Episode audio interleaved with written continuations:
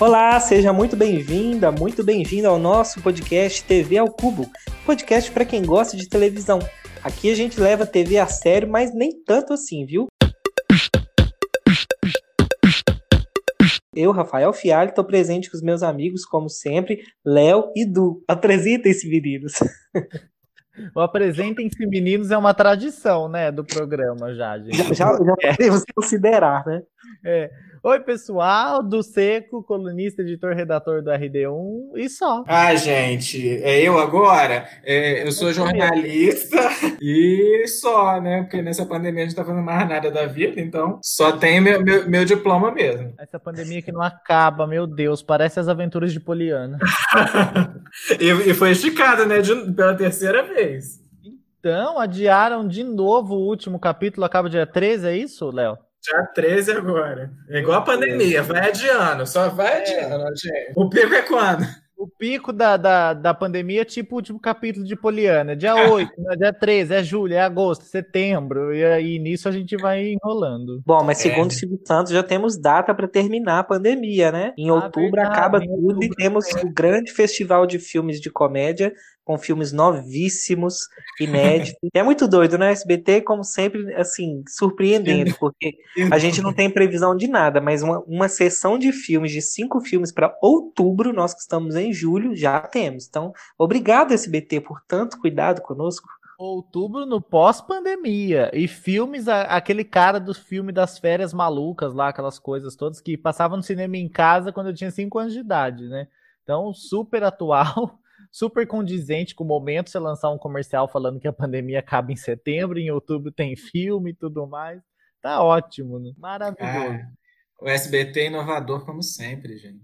Olha, mas isso aí, assim, é, tava conversando com um amigo hoje sobre isso. É, isso é o Silvio Santos que a gente conhece. Ele sempre fez isso e é uma marca dele mesmo. O problema é que a gente já pegou um ranço, né, de uns tempos pra cá, e fora que ele tem feito essas coisas assim. Além dessas coisas que a gente antigamente achava engraçada, ele tem feito coisas não muito engraçadas pra dizer o mínimo. Então acho que é por isso.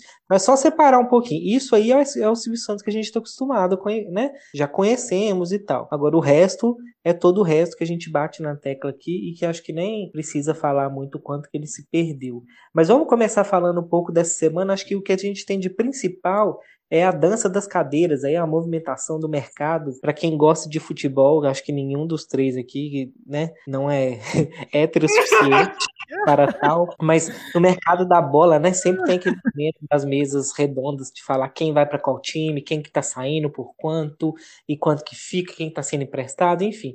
Parece que essa semana no mundo da televisão é, aconteceu mais ou menos isso. Cada dia pipocando que uma pessoa ia para emissora, outra ia sair, boatos e não sei o que mais, outros já foram confirmados. E eu queria que a gente já começar a falar um pouco disso. O primeiro, de mais concreto que a gente tem, a gente já tinha falado na última edição da Mariana Godoy, e agora a gente tem o Zeca Camargo, né, que se concretizou, assinou com a Band para ser diretor artístico. E queria saber de vocês como que vocês receberam essa notícia, as impressões, quais as expectativas de vocês para isso. É, não, eu diria que não gostamos de futebol, gostamos de jogadores de futebol, né? Mas Ai, que especificamente de coaches. delícia! Mas, assim, é, fiquei feliz pelo Zeca. Acho que nesse mercado que a gente tá, assim, de, de TV, com demissões, com essa pandemia, essa loucura toda, é, é bom a pessoa sair de uma emissora e já se reposicionar, né, em outra. Dificilmente a gente vê isso acontecer. É, aconteceu com a Mariana, mas no caso, é- aí ela tinha um contrato lá com a Rede TV, achou melhor sair e tudo mais, mas assim, o Zeca que, de todos esses demitidos da Globo, foi o único que a gente viu que tinha uma proposta concreta que acabou se confirmando, né? É, o que me chamou a atenção é que ele não vai ser apresentador na Band, ele chega na Band como diretor artístico, é isso? Isso. O cargo é esse que eu vi hoje na, na internet afora aí.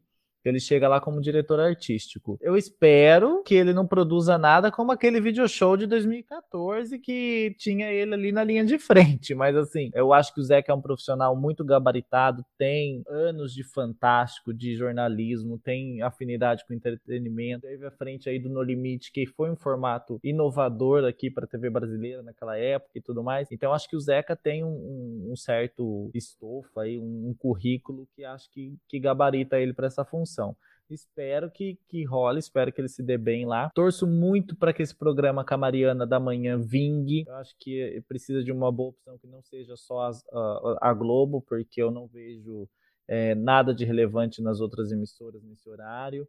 Então eu, eu, espero que ele tenha uma boa estada aí na Band. Acho que a Band também, por mais que tenha crises e crises, né? Assim, a gente sempre escuta falar, é uma emissora que busca se reinventar, que busca se atualizar e, e lançar sempre coisa nova, ainda que muitas dessas apostas sejam frustradas, como aquela grade que tinha super poderosas do ano retrasado, apesar de, de alguns erros assim, acho que a Band está sempre se esforçando.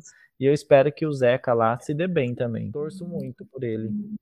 É, eu também torço bastante. Eu acho que ele tem um, um, já uma experiência muito vasta. De, acho que ele ficou 24 anos na Globo. E eu acho que ele tem suporte assim suficiente para poder ser diretor artístico lá da Band.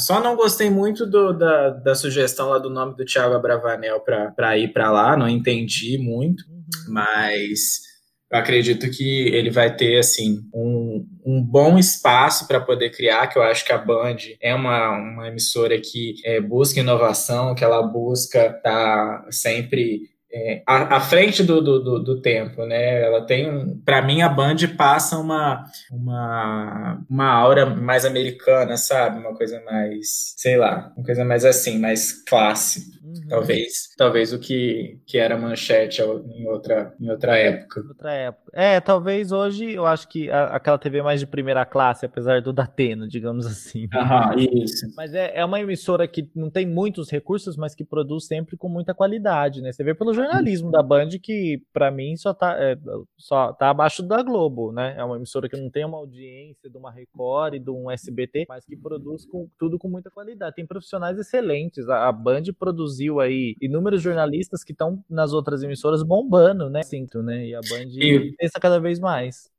É, e o Grupo Band é um dos únicos que tem canais na TV fechada, né? Aqui no Brasil. Além da Globo, eu acho que é o único, né? Eu tô aqui conversando com vocês aqui pelo celular. Acabou de chegar, ó, nesse momento e meio da comunicação da Band. Deixa eu ver aqui. A Bandeirantes tem o prazer de anunciar a contratação de Zeca Camargo para assumir a função de diretor executivo de produção, com isso consolidando mais um passo rumo à unificação das plataformas de rádios, televisões e digital do grupo. Então acho que o projeto para o Zeca é grande, né? Diferente do que está sendo dito nos últimos dias, com o acirramento de ontem por conta de uma simples visita do Zeca à sede da Band, somente ontem sacramentamos os detalhes da parceria que envolve comandar toda a área de produção e entretenimento, criar, desenvolver e produzir novos conteúdos. Ó, muito bacana. É sorte é, para o Zeca. Responsabilidade, hein, amigo? Vai ter que rebolar, hein, filho? É. é. Agora a gente vai ter que, vamos ter que ver assim, é até que ponto o Zeca Camargo também está atualizado, né? Porque a gente encara ele como um profissional muito bacana, porque ele vem daquela MTV, né? Super de vanguarda, chique, descolada, mas isso já faz bons 20 anos, né? Para dizer o mínimo. Eu não tô duvidando do talento dele, não, tá, gente? Só que assim, ele por si só não vai ser suficiente. Ele vai ter que saber montar uma equipe bacana, né? E ah, antenar é. com a nova realidade que, que não sei se um é de casa tinha uma, sei lá, um engajamento com rede social, pensar nisso tudo, né? Mas eu também acredito ah, no potencial da Band. Cada força o engajamento com rede social, né? Os três reais estão forçando até hoje. Mas Gente, eu também vi com muito bons olhos essa novidade e é isso que vocês estão falando. A Band ela pode não fazer muito em quantidade, mas assim o pouco que ela se atreve a fazer ela faz e ela tenta prezar por uma imagem, né? No mercado, o grupo Bandeirantes ele é muito mais, assim, na minha humilde concepção ele é muito mais respeitado, por exemplo, que um SBT da vida. Claro que os, os tamanhos podem ser diferente, o impacto de audiência, mas é aquilo, o, o Aqui na Band foi um exemplo disso, né? Quando eles viram que o negócio estava descambando um pouco, falou, não, alguém interviu falou, aqui não, a gente tem um nome a zelar, principalmente no é. jornalismo, tem coisas aqui que não se pode. O SBT parece que tudo pode. Hoje eu estava pensando, o jornalismo mesmo, Marcão do Povo já falou os maiores impropérios lá, essa semana falou mais porcaria, e fica por isso mesmo. No máximo, a pessoa tem uma suspensão, mas ela volta. Então, assim, eu acho que é, em termos termos de qualidade, de respeito com, com o público, a Band passa na frente, com certeza. É, você tocou nesse ponto que eu, que eu não, não soube explicar, mas eu acho que a palavra é, é, é respeito, tanto pelo mercado, quanto pelo telespectador, quanto pela qualidade dos programas. Você olha aí os reality shows deles são também sempre de primeira linha, eles nunca colocam algo baixo nível. É isso, é respeito com, em todos os aspectos. Nossa, é, tem até o comunicado traz até algo a respeito do salário. É, não o salário, o valor, claro, mas diz que o Zeca vem para a Band com um formato de remuneração inovador e condizente com os tempos em que vivemos no Brasil e no mundo. Diferente das invenções e especulações maldosas e fake news por parte de alguns. Nossa, gente, a Pandora tá arrasando. Pegar, pegaram firme, gente. Agora, é, falando e continuando as movimentações aí, a gente teve algumas figuras clássicas que deram adeus à Globo, né? Essa semana, principalmente o Didi. Vocês ficaram com dó, triste? Eu não fiquei, não, gente. Desculpa, é Ai, chato, né? gente. né? Ver a pessoa perdendo o emprego assim, mas Didi não representa nada para mim, não faz parte da minha memória afetiva, não é nem por aquela lenda urbana do doutor Renato, não é nem isso. É só que, assim, acho que por muito tempo a gente viveu uma realidade, aquela Globo, né? Que convencionou se chamar, eu detesto esse nome, acho tão anos 80 Vênus platinada, toda poderosa. Só que isso não faz sentido. Assim, era uma coisa que a, que a própria Globo forçava em algum sentido, mas hoje em dia não faz sentido mais no mundo. Tanto é que a gente tem aí o projeto, né, Uma Só Globo, que vem racionalizar mais ainda os processos de produção, enxugar essa máquina. É lógico que é, um, é uma, a gente não pode deixar de criticar aqui que, em termos de profissionais, é uma, eu, eu enxergo como uma precarização, né? Você está mandando profissional de comunicação e tantas outras áreas embora, mas também manter um cara que não produz nada, com salário altíssimo, assim, em nome de, ai, vamos manter por causa de um respeito, não sei, assim, né? Acho que já ah, deu não, tempo do Didi construir o patrimônio dele, a mansão dele, né? Acho que. Ah, Didi fatura até hoje com mil filmes, sabe? Com não sei quantos programas, fazendo fazendo merchan da caixa com aquela mulher dele, apática lá do lado, sem noção, fazendo careta. Então, assim, acho que dó eu não tenho, porque dinheiro ele tem. Dó eu tenho de tiozinho ambulante que não pode ir pra rua pra pegar coronavírus e ficar na fila do SUS lá esperando para morrer. Mas dele não tenho dó, não. E eu acho assim, a Globo tá certíssima, é uma pessoa que não produz, que, que tá lá há anos recebendo e tudo mais, acho que não tem erro nenhum, tem, tem que se organizar mesmo. É, achei é, que a Globo, com essas demissões de agora, deu uma mensagem clara também que ela não vai admitir profissionais que estejam aí é, que não sejam tão produtivos, que sejam muito repetitivos ou, ou assim problemáticos, sabe? Gente que gosta muito de holofote e de pouco trabalho, digamos. Não, não, não sei se pouco trabalho, mas gente que gosta de, de evidência ou que, que está em evidência de outras formas. Um exemplo disso é a demissão do Zé Loreto e da Débora Nascimento, né? Que, que ano passado, o, o burburinho da, em torno da separação minou o trabalho do Loreto no Sétimo Guardião, minou a novela, que já não era grande coisa, todo mundo só falava disso. E agora venceu o contrato, olha, tá fora, não é um ator extraordinário que a gente tem que faça questão de manter no casting, e é uma pessoa que às vezes está mais em evidência pelo que faz aqui fora do que pelo que faz dentro da emissora. Então, acho que eles deram um recado bem claro quanto a isso também. Mesmo coisa do Zé de Abreu, que hoje em dia repercute mais brigando no Twitter do que trabalhando numa novela. Então, acho que a Globo foi um pouco nesse tom também, nessa mensagem aí. Além do, do Didi, teve o Miguel Falabella, o Sênio Garcia, até Bruna Marquezine, que é queridinha nas redes sociais, né? Mas que também está mais em evidência ali pelo que tá faz... pelos relacionamentos, né? E tudo é. do que pelo trabalho, né? É, porque se fosse se fosse repercussão na internet a garantir audiência, o Deus salve o rei, né? O Marina. É. E Bruna era para ter sido o maior sucesso da Globo. É, você vê assim, o Agnaldo que teve todo esse problema, teve toda uma repercussão na internet de, de plágio com, res, com relação à novela o Estênio, antes do contrato chegar ao fim, quando ainda estava aquela história de que a Glória Pérez tinha reservado ele, ele, a esposa, estavam lá na internet reclamando, falando o Silvio de Abreu, falando que não dá para viver com 5 mil reais por mês, porque ele tem personal trainer, tem fisioterapeuta, não sei o quê. Então, gente, acho que é um recado claro. Olha, a gente está afim de produtividade e de gente que, que ganhe destaque e relevância pelo trabalho. Renovaram com o Thiago Fragoso por quatro anos. Tiago é um, é um ator bom, né? Que assim tem bons personagens, é um ator que, que a gente não vê aí ganhando destaque na, na imprensa porque brigou, porque separou da mulher, porque tá discutindo política, a gente não vê nada disso com o Thiago. Então eu acho que, que a, o recado da Globo dessa vez foi bem nesse sentido também. Agora, uma coisa que eu nunca entendi e que eu sempre quis ser ator da Globo, mesmo sem ser ator, é que eu nunca entendi essa coisa assim, ai, ah, fulano me chamou para tal novela e eu não, é, eu não aceitei. Era uma coisa que hoje em dia a gente, né, a Globo tá querendo evitar esse tipo de comportamento. Mas vocês já pensaram quanto que devia ser bom na, na época da Globo, das vacas gordas, sei lá, década de 90? Aí você faz uma novela, você é uma estrela, ganha com. faz um monte de merchan, um salário altíssimo, altas regalias. Aí você chega no Projac, você anda naquele carrinho, agora nem vai poder andar mais, né? Aí eu li também que, que tinha muitos atores é, consagrados que não queriam dividir o carrinho com quem estava começando. Gente, deve, deve ser um mundo tão paralelo, né? Desculpa fazer essa digressão aqui, mas ah. um mundo assim, tipo Suzana Vieira, casa com seis andares. Um filho que trabalha na Sony, Seis cachorros que me amam. Mas era a realidade da época, gente. A gente vive outro tempo era, hoje. Era uma realidade até no, no mercado publicitário, né? Tem uma é. campanha da Arno que tem Marília Pera, Fernanda Montenegro, Regina Duarte. Gente, isso é inconcebível hoje. Como é que se reúne, né? Hum. Uma Fernandona, uma Regina. Você vê que a Regina tá com a cotação baixa agora.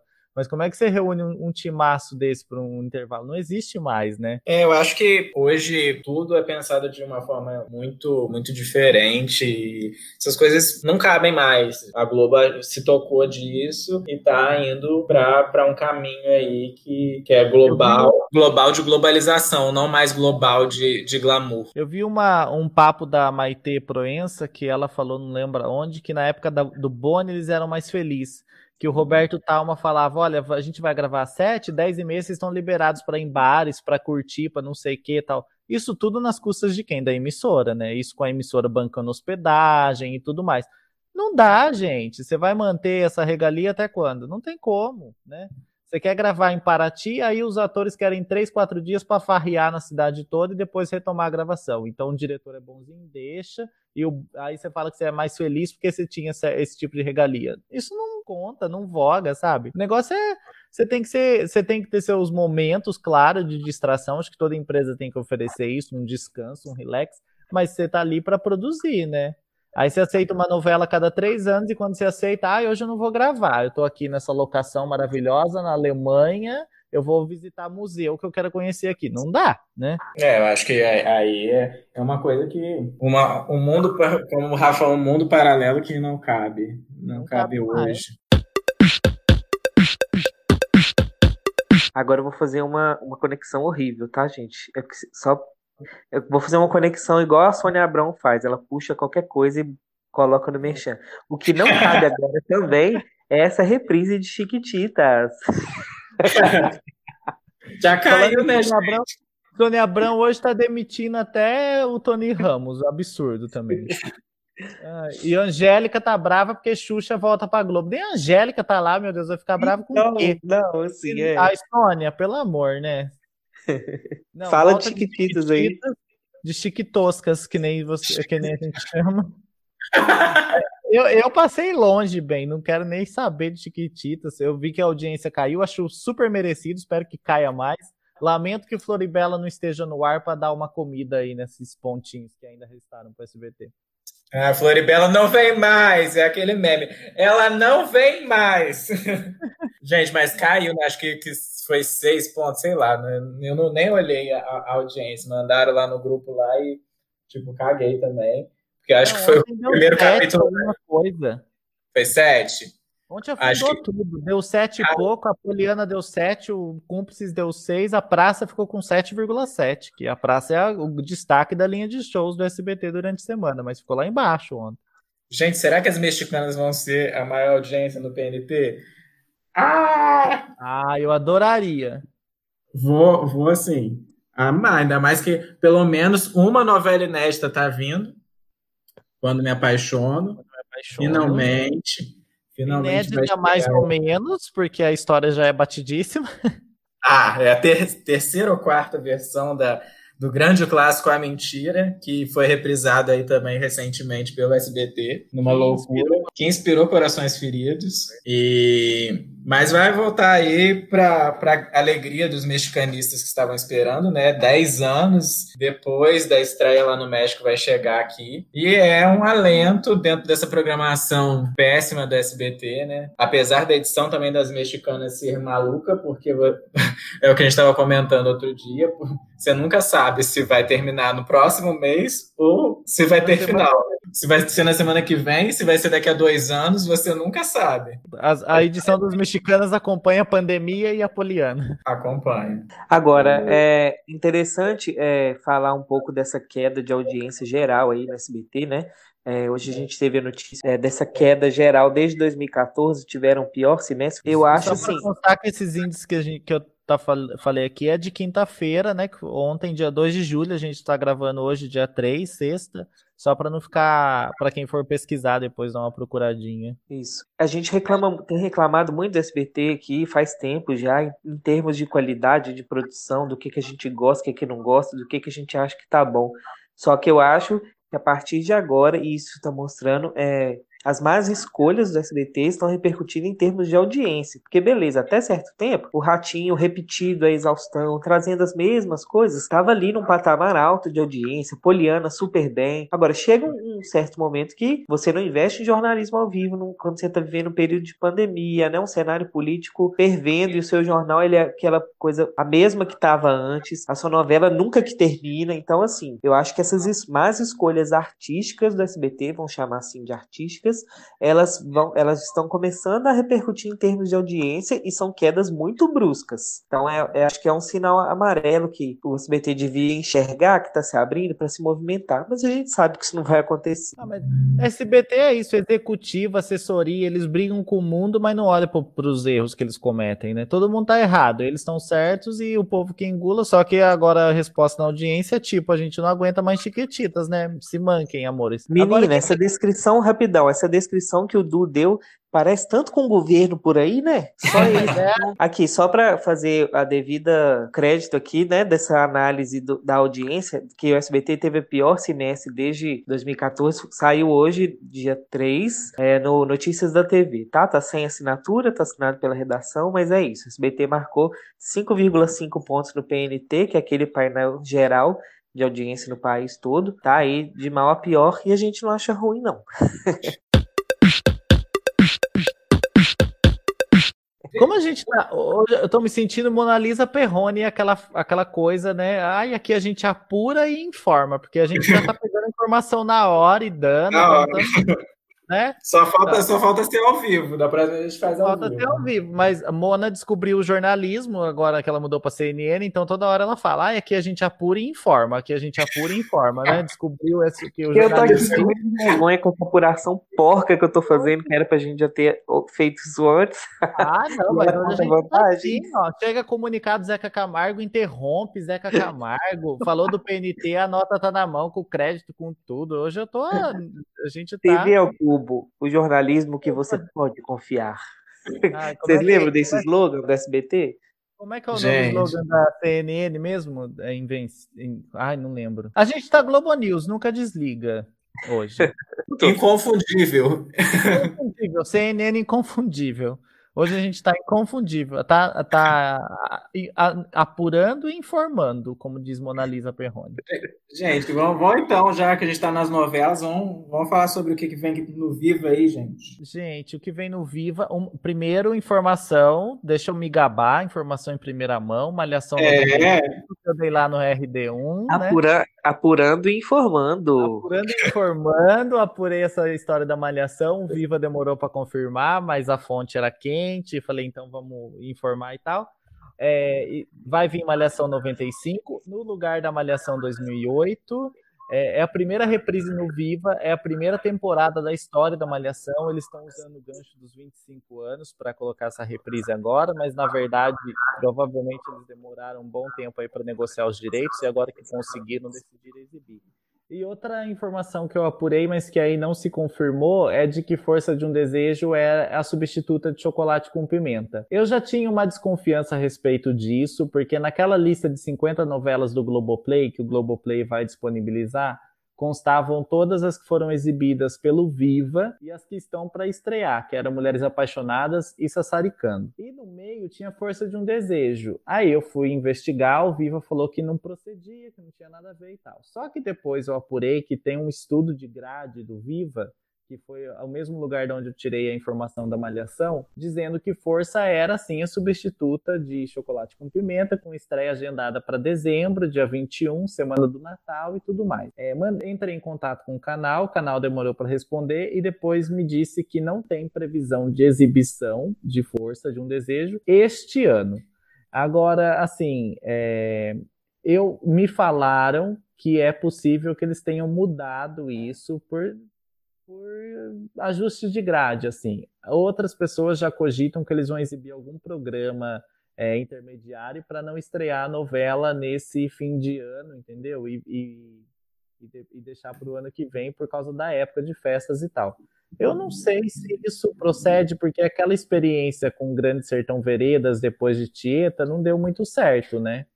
Então eu não sei se, se eles vão fazer isso mais força de um desejo, segundo Viva, infelizmente não vem. É, eu, eu acho ruim estrear a novela no, no final de ano assim também. É para quem para quem gosta de assistir na televisão é um momento ruim, mas como tem outras opções de ver no Play, ver no, em outros lugares, então acho que isso não vai fazer tanta diferença não. Talvez seja só um ajuste mesmo de, de grade, bobo. Não sei o que pensar.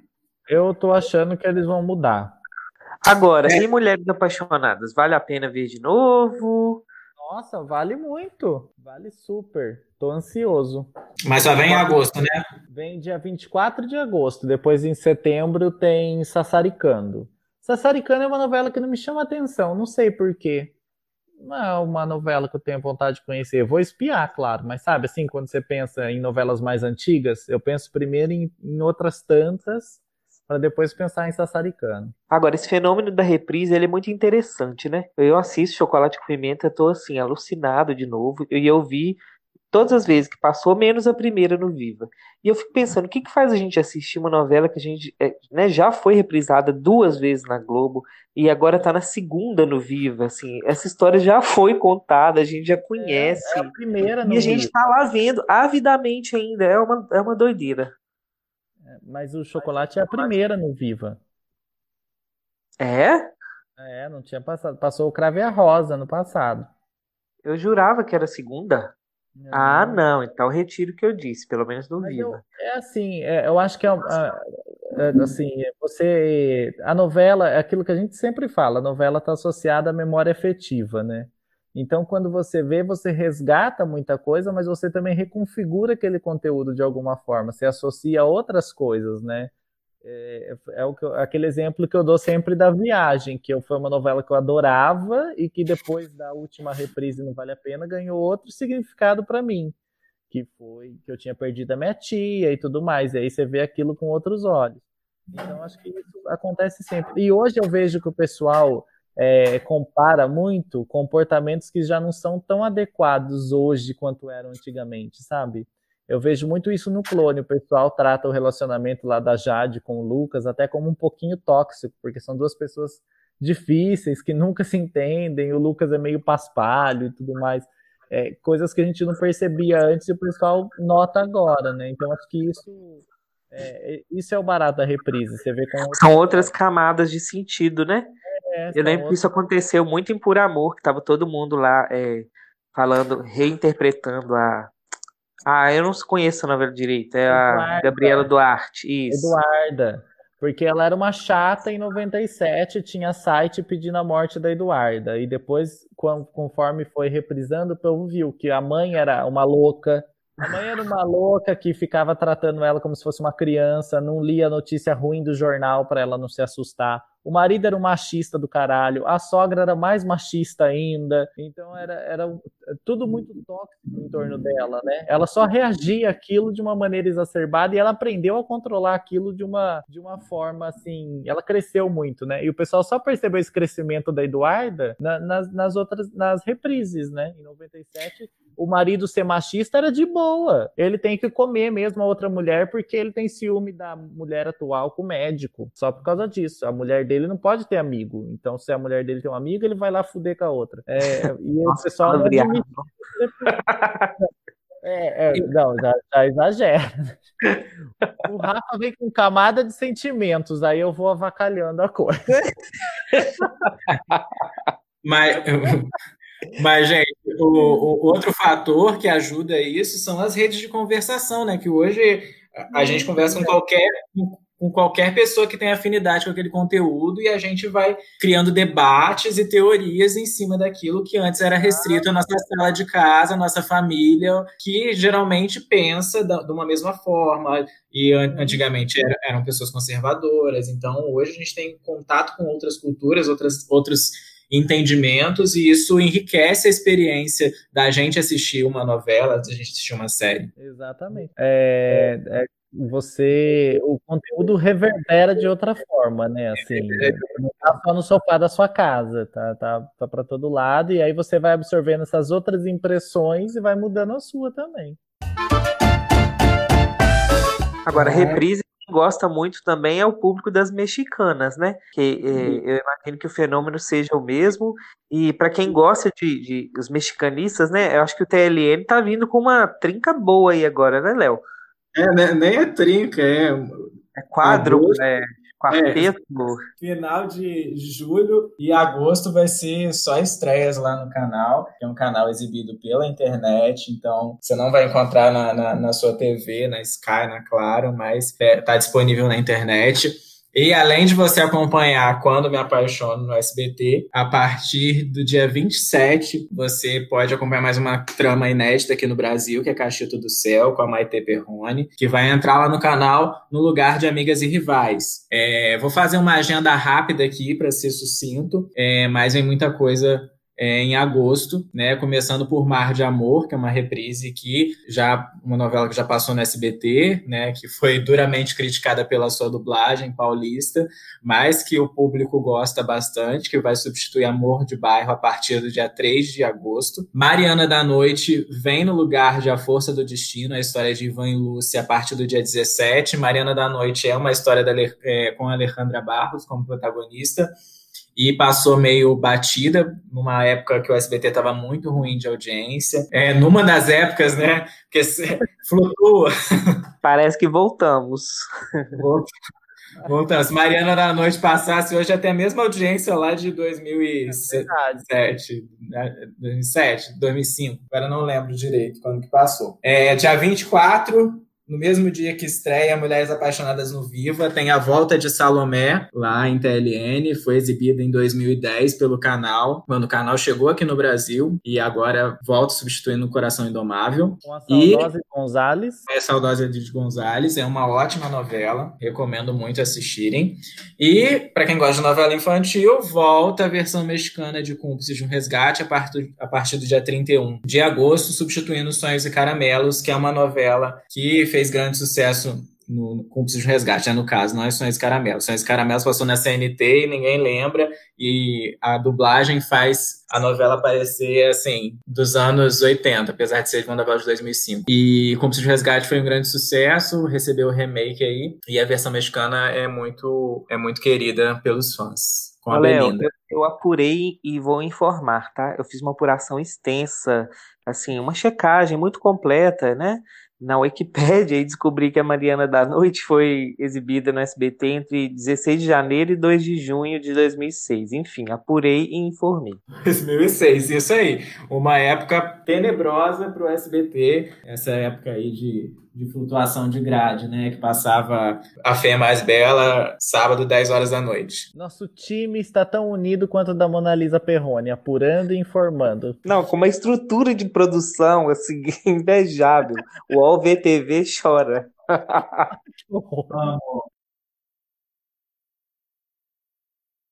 Falando de novela também, né, que você falou da TLN, tem audionovela no Spotify. Eu, eu li alguma coisa na Kogut, mas você está mais informado a respeito aí para trazer essa, essa novidade pra gente. É, gente, na verdade, é, o que vai estrear é uma audiosérie, né, que é capitaneada aí pela Jaqueline Vargas. Que já trabalhou na Globo, já trabalhou na própria Band, né, fazendo novelas. Ela foi é, responsável pela, pela adaptação de Floribela e justamente é, a Juliana Silveira vai participar dessa audiosérie é, chamada hashtag Tudo Vai Ficar Bem, é, que é uma, uma tentativa aí, como a Globo tem feito séries é, para o Globoplay nesse tempo de pandemia, de quarentena. É, essa audiosérie aí vai chegar nas plataformas com a, com a proposta aí de ser um entretenimento. É, mas é, na, na, se você dá uma, uma busca aí no Spotify ou na, na sua plataforma aí que você está usando para escutar esse podcast, você vai ver aí que tem o mercado espírita.